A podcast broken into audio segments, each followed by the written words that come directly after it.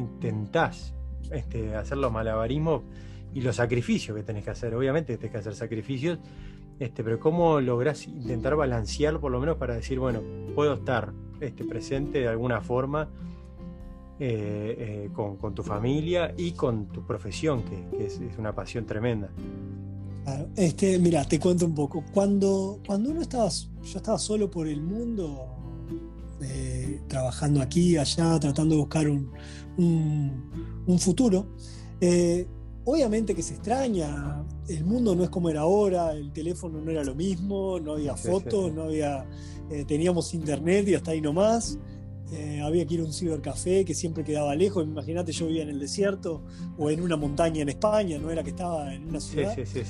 siempre, siempre, siempre traté de aferrarme a las cosas positivas, a lo, a lo bueno. A lo bueno era que me levantaba entrenar a caballo, que es lo que me gustaba, que tenía chance de correr las mejores carreras del mundo, que subía caballos que eran muy buenos, que estaba aprendiendo, que había un futuro económico atrás.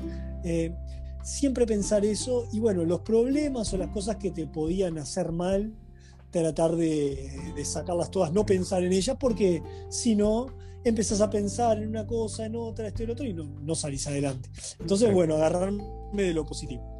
Y hoy por hoy, la verdad que estoy transitando un momento muy lindo de la vida, eh, a ver, después de mucho tiempo, haber podido formar mi familia junto con Janina, que, que es mi esposa, que es una mujer impresionante y bueno, que, que, la verdad que me ayuda mucho. Este, si bien ella trabaja, me ayuda mucho. Hace unos días me tuve que ir a correr una carrera a Holanda, eso requirió estuve por ahí, eh, que son las oportunidades de la vida, como tú decís, ¿no? Eh, era justo, yo le entré en un caballo, un amigo brasilero que, que, tiene muy buenos caballos, invierte mucho dinero en eso, él iba a ir a correr esa carrera, por tema del coronavirus no pudo ir, entonces me pidió si yo podía ir y por supuesto que fui. Eh, y bueno, eso te lleva a, separarte de tu familia y, un montón de cosas. Pero bueno, también hay que tomarlo con una actitud positiva, con, eh, apretar los dientes un poco y sacarlo adelante y, sabiendo ¿no? que, desde el momento que tenemos una familia tan linda y que, hay que buscar cómo reinventarse, si bien ahora estoy desde Uruguay, no estoy tanto desde Emiratos, tengo mi equipo y unos muchachos que trabajan en Emiratos Árabes que están haciendo las cosas muy bien. Luis Pedro, que es una persona que trabaja conmigo desde que tiene 14 años y ya hace más de 15 años que trabaja conmigo, que, que también, que, que es como que estuviera yo allá. Y bueno, y nos vamos armando, ¿no? Con la felicidad de la familia que tenemos. Y, bueno, en este momento, por ejemplo, yo estaba bastante pesado, había dedicado, me había dedicado más a la parte de entrenador, a no correr tanto. Y, una forma, siempre uno tiene que buscar formas de reinventarse, ¿no? Entonces esto es como el jugador de fútbol que estaba un poco dejado de lado y, y agarré, empecé a entrenar, creo que que hay que dar un salto desde lo profesional, estar muy bien físicamente, empecé a entrenarme mucho, bajé 20 kilos, logré correr de vuelta, logramos ganar un par de carreras, eh, logramos ir a competir a Holanda, si bien no nos fue tan bien, eh, estuvimos compitiendo de par en par con la élite europea. Entonces, y tengo más desafíos para el futuro. Creo que lo importante es siempre reinventarse y, y, bueno, y con la fuerza que te dan los hijos y la familia también. Lo que más quiero es que ellos no me vean triunfar como jinete, como entrenador, o sea que mucho de lo que hicimos tenemos que volver a hacerlo, ¿no? Todo esto es gracias a, la familia y al gran equipo que tenemos atrás. Sin duda que tenemos un muy buen equipo que, que, que deja todo en la cancha. Yo siempre digo que, que los equipos es un poco eso, eh, dejar todo en la cancha. Eh, cuando trabajé en Emiratos Árabes como entrenador, eh, mucha gente decía, ay Pío, qué lástima que no estás en el mejor equipo. Si bien estuve en los mejores equipos como asistente de entrenador o como jinete, como entrenador no estaba en el mejor equipo. Me tocaban entrenar caballos que ya venían de otras manos y que nadie los quería por diferentes cosas. Eh, y bueno, y logramos armar un gran equipo y competir de igual a igual, más allá de los problemas. O sea, estudiar muy bien los problemas y las deficiencias que teníamos y suplantarlas con otras cosas y sobre todo con planes, con tácticas de carrera, con el equipo era innegable lo que teníamos que hacer y bueno, un poco reinventarse de esa forma, ¿no? Siempre tratar de ver eh, los pros y los contras, los, los, puntos flojos que tenemos, ser muy realistas con eso y los puntos buenos atacarlos con todo. Así de, logramos hacer diferentes tácticas que hoy son copiadas por los grandes equipos de enduro eh, y otras que nos van a tener que copiar más adelante porque eh, nos vamos a hacer. Y te cuento una también que siempre me pasa, me dicen, Pío, porque yo cuento mucho, me gusta decir cómo hago las cosas y todo. Me dicen, Pío, no, que no cuentes cómo haces, porque eso es un secreto, que... Digo, no. Esto es, eh, el mundo siempre cambia y siempre hay que estar buscando qué hacer mejor y qué no hacer. Yo puedo contar lo que hago, que todo el mundo lo haga y buscar y pensar una forma nueva de hacer las cosas o algo para, para desequilibrar las carreras o para, para triunfar. Y bueno, es un poco eso a lo que, lo que me gusta y cómo me gusta plantear, plantear las cosas.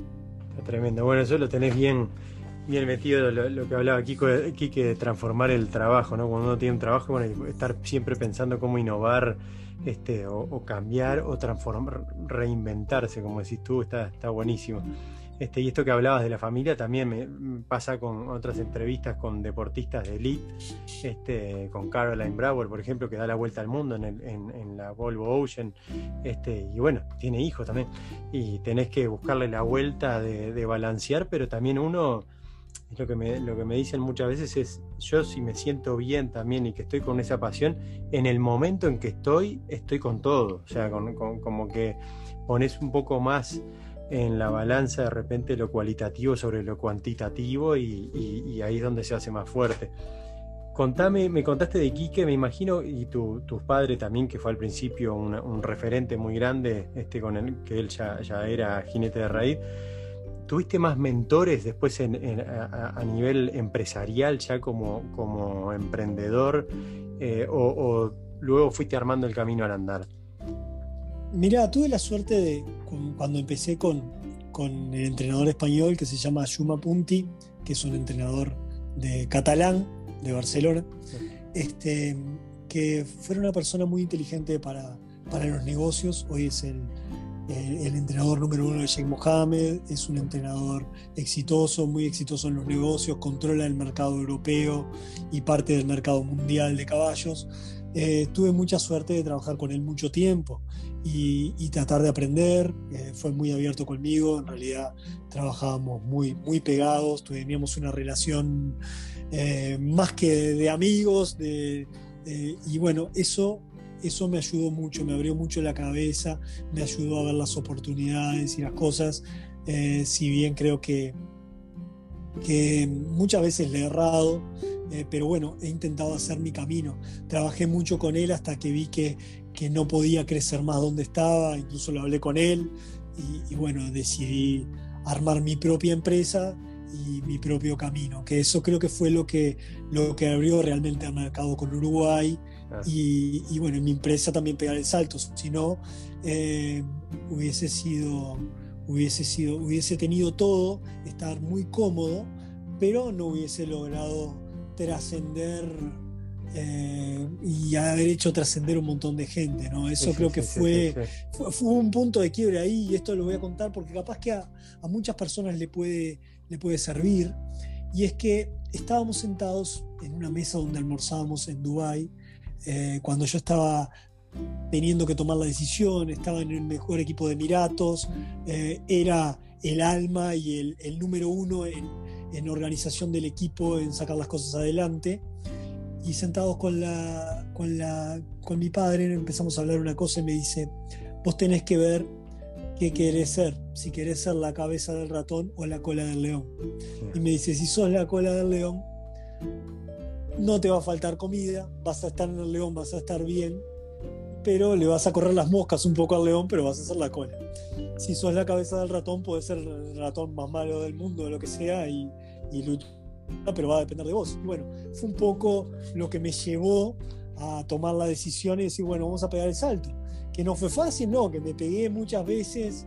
Eh, golpes sí, que tuve muchas cosas en contra, sí, gente en contra, eh, todo. Pero bueno, eh, cuando uno tiene pasión por lo que hace, y lo hace realmente con pasión, yo creo que la pasión ayuda mucho porque sobrepones muchas cosas, ¿no? Porque aunque te vaya mal, yo cuando me levanto de mañana, lo que más quiero es trabajar, ver mis caballos, ver mi equipo, ver mi gente, que todos estén bien, que a nadie le falte nada. Eso creo que.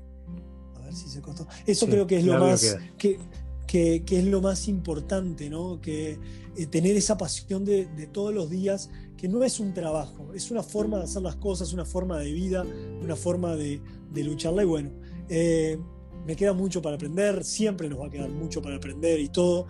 En el camino he cometido muchos errores, muchos errores, eh, pero bueno. También bueno, esos errores, ¿cómo los ves? Porque hay mucha gente, más allá de los deportistas, que, este, a nivel emprendedor, que me dicen, a ver, para llegar a donde estoy yo ahora tuve que darme 20 golpes y volverme a levantar y es parte de esa resiliencia, como usamos esa palabra ahora, pero antes era, bueno, bueno, levantate, te caíste de la bicicleta, volviste a levantar, te caíste del caballo, lo mismo, este, eh, este, y cuanto más rápido mejor y, aprender de eso sin, sos de, dar, darle en la cabeza a veces este, por nostalgia o no, o lo que sea, pero ir para atrás y decir, pa, tendré que haber hecho esto, aquello, ah, o, ir siempre para adelante. Tengo claro que los errores que cometí trato de no cometerlos de vuelta. Tengo claro eso, pero no, no no, no, me, no me siento pensar en lo que hice mal hoy porque eh, el mundo es muy competitivo y hoy corriste una carrera, te fue mal, hiciste un mal negocio, una cosa, pero mañana tenés que hacer otro negocio, tenés que correr otra carrera y salir adelante. Y, y cuando uno se embarca en algo tan grande, ya que está la familia involucrada, que está la familia de la gente que trabaja contigo, yo hoy estoy en un plano eh, de transformación, estoy luchando desde Uruguay, si bien viajo a Emiratos Árabes o viajo a Europa, son cosas, estoy luchando desde Uruguay. Y los muchachos que hoy están trabajando conmigo acá, que son jinetes, que, que tienen chances de, trascender en el mundo y, bueno, uno les va consiguiendo un lugar u otro, hay algunos que están esperando a que nuestro equipo salga. Eh, dependen de mí. Entonces, este, como dependen de mí, este, eh, la cabeza tiene que estar firme, la convicción de que lo vamos a hacer y que vamos a salir adelante y bueno, eh, eso es muy importante. Eh, soy un convencido de que, de, que, de que dejamos todo en la cancha, de que hacemos las cosas bien, de que tenemos para mejorar y tratamos de mejorar eh, todo el tiempo cuando hay un problema, cuando siempre hay que tratar de ser mejores. Y bueno, y eso, eso es así, ¿no? Tremendo, Pío. No te quiero sacar más tiempo. Te quería preguntar, eh, pedir simplemente para redondear este, la historia, que obviamente es una historia que, da para charlar horas y horas y horas, porque debes tener un millón de anécdotas. Pero te quería pedir para redondearlo, porque la gente hoy está como apurada y no, no, no escucha, no nos escucha una hora. este, sí, sí, claro. A ver qué mensaje le das a la juventud que de repente ahora está en esta, este contexto de la pandemia, en un contexto medio para abajo, este, que, a veces no ve un futuro muy, muy cierto a nivel profesional. Este, o a nivel de estudios, o a nivel de una pasión que pueda llegar a tener como la, la que tenías tú, ¿qué mensaje le das? Yo lo que les puedo dar es que primero a la gente joven, los que tienen una aspiración de hacer algo, algo que les gusta, que realmente quieren hacerlo, que luchen por ello, que busquen el camino porque, porque las cosas se dan. Eh, me ha tocado vivir en muchos países del mundo, recorrer, ver, eh, ver incluso dentro de Uruguay las cosas desde el niño de campo al joven en la ciudad, ese cambio que muchas veces cuesta mucho, y de ese cambio eh, volver al campo y después salir al mundo. Y, creo que siempre es posible hacer las cosas y que ojalá yo hubiese tenido gente al costado que me hubiese dicho, como fue Kike en su momento, todo así, que se podía hacer, que se puede hacer y que hay que buscar la forma y que hay que luchar por los sueños uno tiene que luchar con todo lo que tiene y aunque te digan que no es posible, que te va a haber muchos que siempre te van a decir, no, no se puede, no, no se puede. Yo me arrepiento de las veces que se me puso en la cabeza y alguien me dijo, no se puede y yo dejé de hacerlo. Este, siempre hay que intentar hacerlo cuando uno tiene una cosa que realmente cree que es posible hacerlo y, y dormir con la conciencia tranquila de que se dejó todo para hacerlo si, si, no se pudo, ¿no? Pero las cosas salen, hay que, hay que lucharlas de corazón y bueno, sobre todo buscar la pasión, buscar lo que uno le gusta porque... Son montos millonarios, bueno, ves a los jeques ahí con las 4x4 yendo atrás de, pero ya no son una 4x4 normalita, este, son a todo trapo. Em, me imagino que eso también son un poco este, las luces del día de la carrera y vos todos los días ahí entrenando sin flashes, ¿no? Que no te ven. Este, ¿Te, ¿Te cinchó en algún momento la parte económica atrás de todo esto o no? ¿O es la pasión, después viene lo económico y te, y te, y te dio una forma de vida? Este, o, o, tenías ya de chico, bueno, yo quiero ganar este premio, ser el campeón y con esto me despego? Eh, obviamente que la parte económica es importante porque es la que te deja manejar todo, crecer, eh, tener un equipo, tener bien a tu familia y todo. Pero en mi caso nunca fue lo prioritario la parte económica. Siempre fue la parte deportiva, la parte de crecer y eso generó la parte económica. Este, incluso con las relaciones que yo tengo con los árabes, con los muchos amigos que tengo, eh, nunca fue una parte económica. Yo tengo amigos de verdad árabes, tengo claro, amigos sí, sí, sí, eh, de verdad que lo siento mis amigos, que, que me llaman y, y, estamos horas hablando al teléfono de, de, los hijos, de los padres, de las novias, de lo que sea. Y eso es, ha generado después una corriente económica y todo, pero, pero nunca fue, nunca fue la parte primordial. Capaz que en eso cometí un error, capaz que podría estar mucho mejor económicamente si hubiese dedicado exclusivamente a eso, pero eh, la verdad que, que, la forma que lo hice me, me, me, me bueno, llenaba. Te llena, más, te llena mucho más, claro, Sí, ni que hablar. Te lo pregunto porque, bueno, mucha gente ahora dice, bueno, quiero emprender porque quiero llegar a esto, aquello, lo otro, y muchas veces hay como un, nada, un foco de repente en lo Sí, material, en lo una- económico, decís, bueno, Una, una cosa que está bueno aclararlo, eh, uno tiene que te- ser muy consciente cuando vive en países como Emiratos Árabes y al nivel que te mueves con el enduro y con los caballos, es que en sí es un mundo irreal, ¿no? Que vos, eh, porque allá pasa mucho, todos quieren ser el Sheikh Mohammed, claro. todos quieren tener el mejor auto, la mejor casa, la mejor esto, lo mejor lo otro. Y, y hay que plantearse si esa gente que tiene todo eso es realmente feliz. Eh, entonces, este, eh, mm, uno es feliz vibrando, luchando por salir adelante. Muchas veces estás apretado económicamente como empresa, como lo que sea, y tenés que salir, y bueno, y dependés de un premio y una cosa, pero siempre con los pies sobre la tierra de lo que es real y lo que no. Y, y eso siempre se lo trato de, de trasladar a, a los muchachos que trabajan conmigo, a los muchachos que llevamos a trabajar allá, que sepan que es un mundo irreal. Que cuando te subís a caballo, todos los caballos tienen cuatro patas y, Sí, y sí, sí, ahí, ahí se termina lo- importa, Claro. se, se termina. Y bueno, y, y es un poco eso. Yo soy muy agradecido, déjame hacer un agradecimiento a toda la gente que ha trabajado conmigo, a todos los jinetes que he tenido, a todo el equipo, porque eso es lo que realmente eh, hace la diferencia. Mira, te voy a contar una que es una chiquita nomás, Sí, dale tranquilo, dale tranquilo. mitad del desierto, una carrera. Eh, teníamos, bueno, como los caballos que nosotros trabajábamos, que son caballos que no son clase A. Esta era una yegua que, que siempre era muy buena, pero la cabeza no quería ir, no quería andar mucho, no quería andar mucho, no quería andar mucho. Y sabíamos que en cierto momento de la carrera se nos iba a, a quedar. Se nos iba a quedar no por cansancio, sino por la cuestión de no quiero ir más y no voy. Chao. Sí, sí, sí. Y chao. Eh, nos jugábamos una carrera que era bastante importante, la President Cup, que para nosotros era la carrera más importante de locales allá. Eh, y Palito, que es un muchacho de aquí de Soca, donde estamos ahora, que ahora está trabajando conmigo acá, ya terminó su carrera en Emiratos. eh, nos habíamos entrenado mucho, sabíamos que teníamos ese déficit. Y él salía a correr y salía a correr y salía a correr. Y bueno, cuando se estaba definiendo la carrera, unas dunas impresionantes, un desierto que no te imaginás, nosotros en ese momento no podíamos ir al lado, mirando desde una camioneta desde arriba, veníamos con, con chance de ganar la carrera y ahí se nos para, ¿no? Y ahí todo el equipo mirando desde lejos, las caras no saben lo que era, eh, todos cansados. Cansados, tristes, habíamos metido y está, habíamos muerto ahí en la orilla. En ese momento Palito se baja de, de la yegua, la agarra de tiro y empieza a correr. Bueno, Empieza a correr con ella de tiro, él llevaba 110 kilómetros arriba de un caballo, cansado, eh, empieza a correr y empieza a subir y bajar las dunas, que yo te aseguro que ningún keniata que pusieras en ese momento ahí lo iba a hacer mejor que él.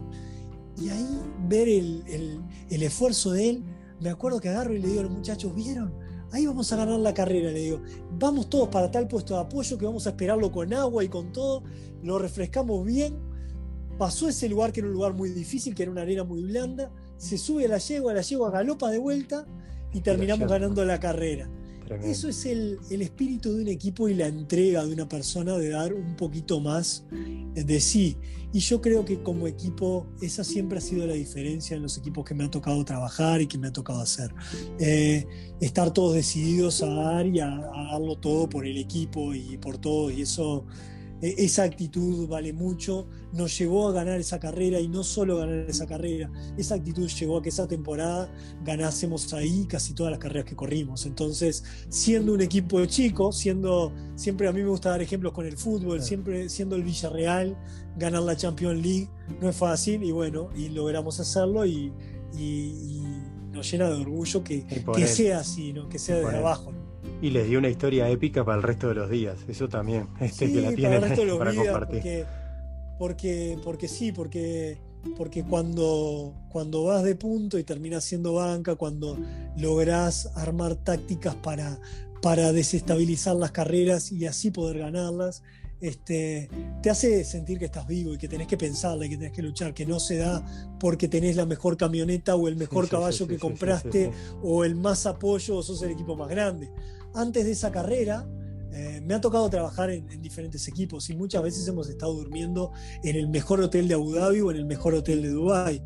Ese día estábamos durmiendo al lado del caballo con un fuego y un asado y jugando un truco eh, la noche antes de la carrera y durmiendo todos juntos abajo de un techo con un sobredormir. Y, y, eso es lo que hacen los equipos muchas veces, ¿no? Poder poder eh, el compartir y el estar todos en un nivel y tener las cosas claras, eh, eso genera mucho, mucho ese esfuerzo de, luchar el uno por el otro y, no importa si vos sos, sos, el jefe o sos el entrenador o sos el jinete o sos el grum que tiene que limpiar la caballeriza. Eh, el, luchar todos juntos y formar un buen equipo es realmente la diferencia, más allá del dinero y más allá de los caballos. Tremendo, Pío. te súper agradezco por compartir tu historia. Este, seguro que va a haber mucha gente que va a estar llena de inspiración de escuchar toda esta historia. Y, bueno, para todo el mundo hípico en Uruguay y en el mundo, este, para muchos obviamente ya conocen tu historia, pero para muchos otros este, hay, un montón de perlitas este, y anécdotas que están tremendas. Te súper agradezco este, te deseo lo mejor y espero verte de repente en algún, en algún momento que estemos por allá por Uruguay. Bueno, Charlie, muchas gracias. Eh, un saludo para ti, para toda tu gente que te escucha, para toda tu familia. Y espero que sí, cuando estés por Uruguay, eh, nos hablamos y, nos juntamos, nos conocemos. Muchas gracias y un saludo para todos y para los jóvenes y los que están escuchando y los que no son tan jóvenes que le metan para adelante, que, que siempre se puede y siempre la vida da una chance más. Tremendo. Esto fue Actitud Ganadora para Emprendedores.